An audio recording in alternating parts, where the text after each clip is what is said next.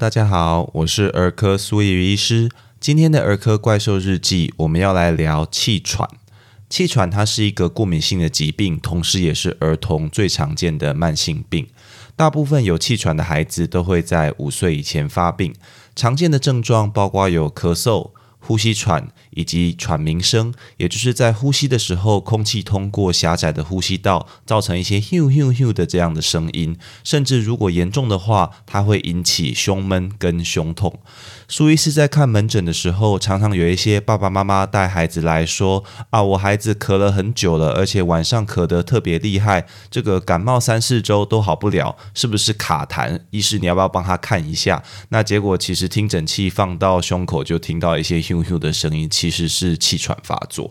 那这些症状呢，常常是时好时坏，持续好几个礼拜，而且都会在夜间跟早上刚起床的时候最明显。有一些感染造成的支气管炎，其实也会有类似的表现。尤其在两岁以下的孩子，他的气管因为比较细小，所以如果被病毒感染，造成这些小气管来发炎，也会产生类似的症状。但如果这些症状在两到三周后没有随着时间改善，对治疗药物的反应不佳，也必须要怀疑是不是患有气喘。这些患有气喘的孩子，如果没有好好控制，不止常常会因为急性发作需要跑急诊，对孩子造成危险，长期下来也会影响他们的睡眠、生活品质以及学业表现，甚至阻碍肺部的成长。那气喘到底是怎么样的疾病呢？它的成因简单来说就是呼吸道的过敏跟发炎。研究发现，气喘里面呼吸道发炎的机制以及参与的一些细胞种类，都跟我们之前介绍过的过敏性鼻炎、异位性皮肤炎等等非常的类似。先是借由呼吸吸入了一些像病毒、过敏原、其他的因子，使得身体制造出抗体与之对抗，那进一步就引起一连串的免疫反应，最后造成呼吸道发炎。呼吸道如果发炎之后，它的墙壁也就是呼吸道上皮就会水肿跟增厚，同时也会有很多细胞的碎屑、分泌物堆积在呼吸道里，加上这个发炎让呼吸道变得敏感，平滑肌来收缩，最后就引起呼吸道狭窄、阻塞，所以孩子就会吸不到气，那一直咳嗽，呼吸喘起来。虽然大部分这些气喘的急性发作在缓解之后症状就会消失，但如果少部分严重或者控制不佳的个案，就会因为反复长期的发炎，造成不可逆的呼吸道狭窄以及敏感。那遗传跟环境对于气喘的发生都有影响。如果直系血亲患有气喘，得到气喘的机会就会增加两到三倍。那孩子本身如果有异位性皮肤炎、过敏性鼻炎这些过敏性的疾病，他得到气喘的机会也是比较高的。虽然说气喘确实有可能像电影里演的那样突然严重发作，造成生命危险，大部分的气喘发作其实是在铺路诱发因子一阵子之后，才逐渐来产生症状。所以我们要知道这些诱发因子有哪些，才能够趋吉避凶，尽量避免来发作。有哪些常见会诱发气喘的因子呢？第一名其实是病毒的上呼吸道感染，也就是感冒。感冒是气喘最常见也是最重要的诱发因子。气喘在秋冬时常发作的理由，除了冷空气的刺激以外，室内群聚造成的病毒感染也是重要的原因。其中，呼吸道融合病毒、鼻病毒都是常见引起气喘发作的病毒。另外，虽然不是病毒，有一些病原菌，像肺炎披衣菌以及肺炎梅浆菌，它的感染也容易诱发或加重气喘的症状。定时施打像流感疫苗、肺炎链球菌疫苗，以及避免群聚、洗手、佩戴口罩这些措施，都能够有效减少得到感染性疾病的机会，那避免气喘发作。那第二个常见气喘发作的因子是过敏源的铺路。常见的过敏源，比如说像尘螨、花粉、霉菌以及宠物皮屑等等，都有可能会诱发气喘。那一些像空气污染、PM 二点五、二手烟的铺路、烧香，也都被报告跟气喘的发作有关。那要如何避免这些过敏源的铺路？我们之前在过敏性鼻炎的章节有谈过，各位爸爸妈妈们可以去参考。那第三个会造成气喘发作的原因是气候的变化。研究发现，接触干冷的空气，突然下了一场雨，或者剧烈的天气变化，像台风的时候，都有可能会诱发气喘。如果在外出的时候佩戴口罩，就可以有效预防这样的事情来发生。它可以保持呼吸道温暖潮湿，并且减少过敏源的铺路。那相较于气候持续性的刺激，喝一些冰凉的饮料或吃冰对气喘有没有影响呢？我们是不是常听到说啊，那个吃冰对呼吸道不好，那也可能会诱发气喘？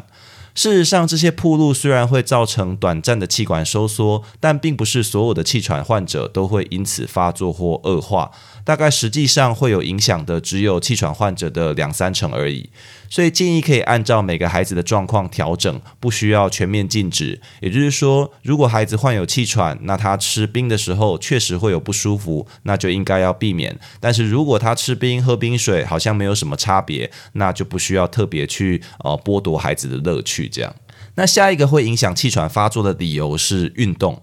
很多气喘患者会经历到运动之后的发作，那平滑肌会收缩、咳嗽。这些发作大部分在休息三十到六十分钟后就会迅速改善。气喘不能运动，这其实是一个迷思。事实上，运动带来的健康效益跟肺功能改善是远大于气喘发作的风险。而且有一些研究发现，如果定期运动，可以降低气喘患者呼吸道的敏感程度。所以，如果孩子在运动后常常会造成气喘发作，我们该做的不是禁止孩子运动，而是应该考虑他是不是气喘的控制不佳，来调整用药，或者运动太过剧烈，运动的环境空气太过干冷等等。如果有一些严重气喘的个案要运动，我们也会建议在之前预先使用吸入性支气管扩张剂，并且在过程中注意保暖。有一些运动，比如说像游泳，它比较不容易引发气喘，是我们比较推荐的。可能跟游泳的时候不会迅速吸入干冷的空气有关，因为周围都是水嘛。但如果游泳池添加的氯太多，也可能刺激呼吸道就是了。那爸爸妈妈们比较关心的，其实是气喘的孩子到底是不是就会这样一直下去呢？有没有可能痊愈？其实气喘的儿童在进入青春期或者成人之后，有一半以上他的症状都会改善或者消失。目前的原因不是很清楚，但可能与呼吸道发育成熟、荷尔蒙的变化都有关系。如果气喘的症状它持续到成人都没有消失，那就很难完全痊愈，而且它在控制上会比儿童来的困难。所以目前普遍认为，希望在儿童的时期，我们要好好控制气喘，避免肺功能恶化以及并发症的发生。这对于气喘的痊愈都是非常重要的。所以简单总结一下，气喘是儿童常见的慢性过敏疾病，它的表现常常是咳嗽、呼吸喘以及呼吸有喘鸣声。它的主要成因是呼吸道的过敏跟发炎。那要避免气喘来发作，就要减少病毒的感染，减少过敏源的铺路。注意气候变化，那并且不需要去避免运动，但是要注意运动是不是来诱发。那气喘如果能够在儿童时期得到良好的控制，进入成人的时候，几乎大部分都会来改善或者痊愈。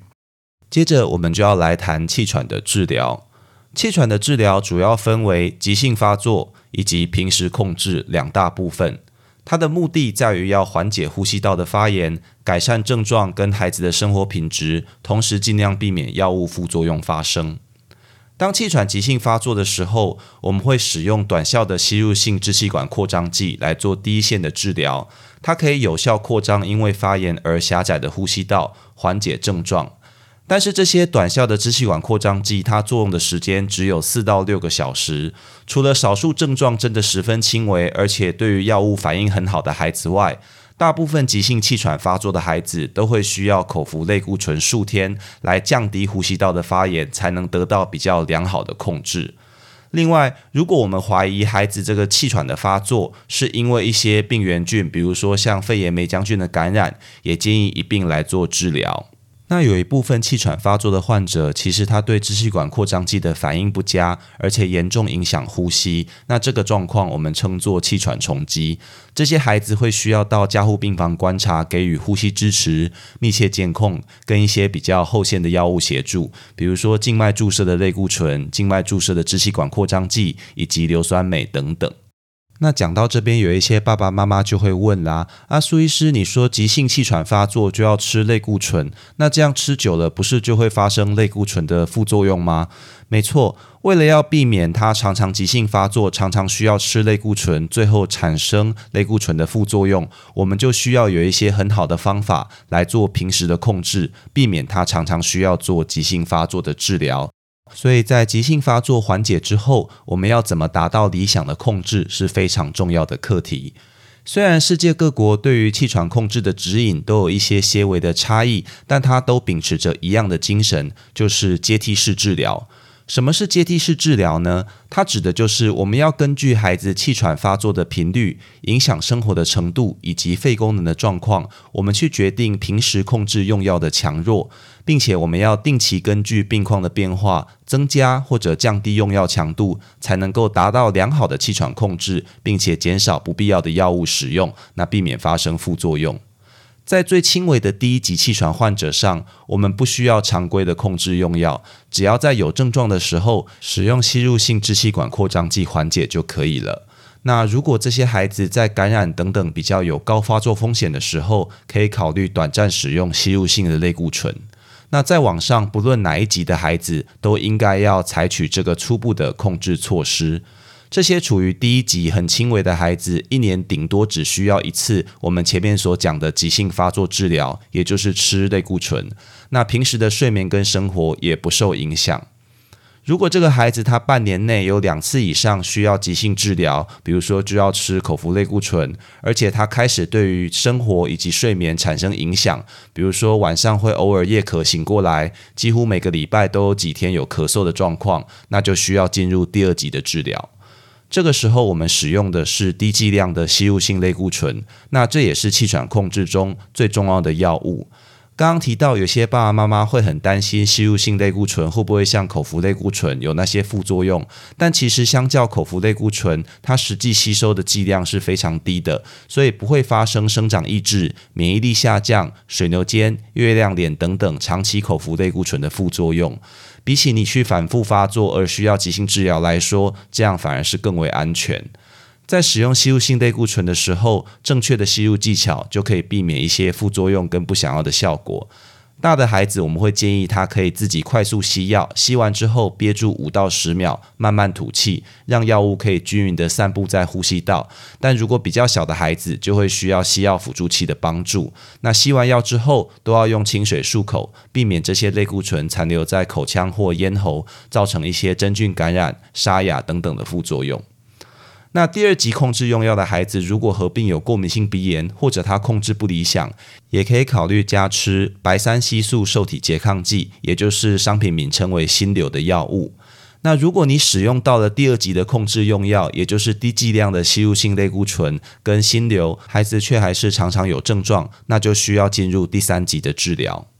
第三级的治疗，除了前述的用药之外，必须考虑提高吸入性类固醇的剂量，并且合并使用长效的吸入性支气管扩张剂。通常，大部分的气喘患者在第三级以前，他都能够得到很良好的控制。如果已经用到第三级了，他仍然无法有效控制，这个时候我们就会建议转接到小儿风湿免疫科的医师去做治疗，进入第四、第五级。那第四、第五级除了中高剂量的吸入性类固醇、长效吸入性支气管扩张剂以外，还会加入一些像茶碱、吸入性长效抗胆碱剂，甚至是短期的口服类固醇这些后线的药物。那合并一些免疫疗法等等的特殊治疗去辅助。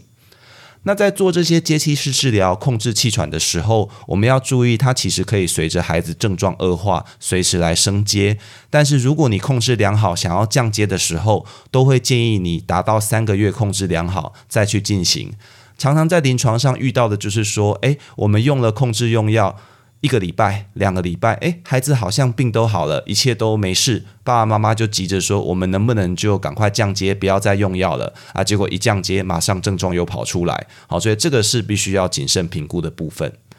那要了解他气喘控制的状况，除了我们临床的症状以及平时发作的记录之外，去吹肺量计，就是吹肺功能，是一个标准的诊断与追踪工具。但五岁以下的孩子，你要他配合吹气，基本上是很困难的。所以有一些取代的工具，比如说像脉冲震荡肺功能测定，但是这个东西因为很昂贵啦，所以并不普及。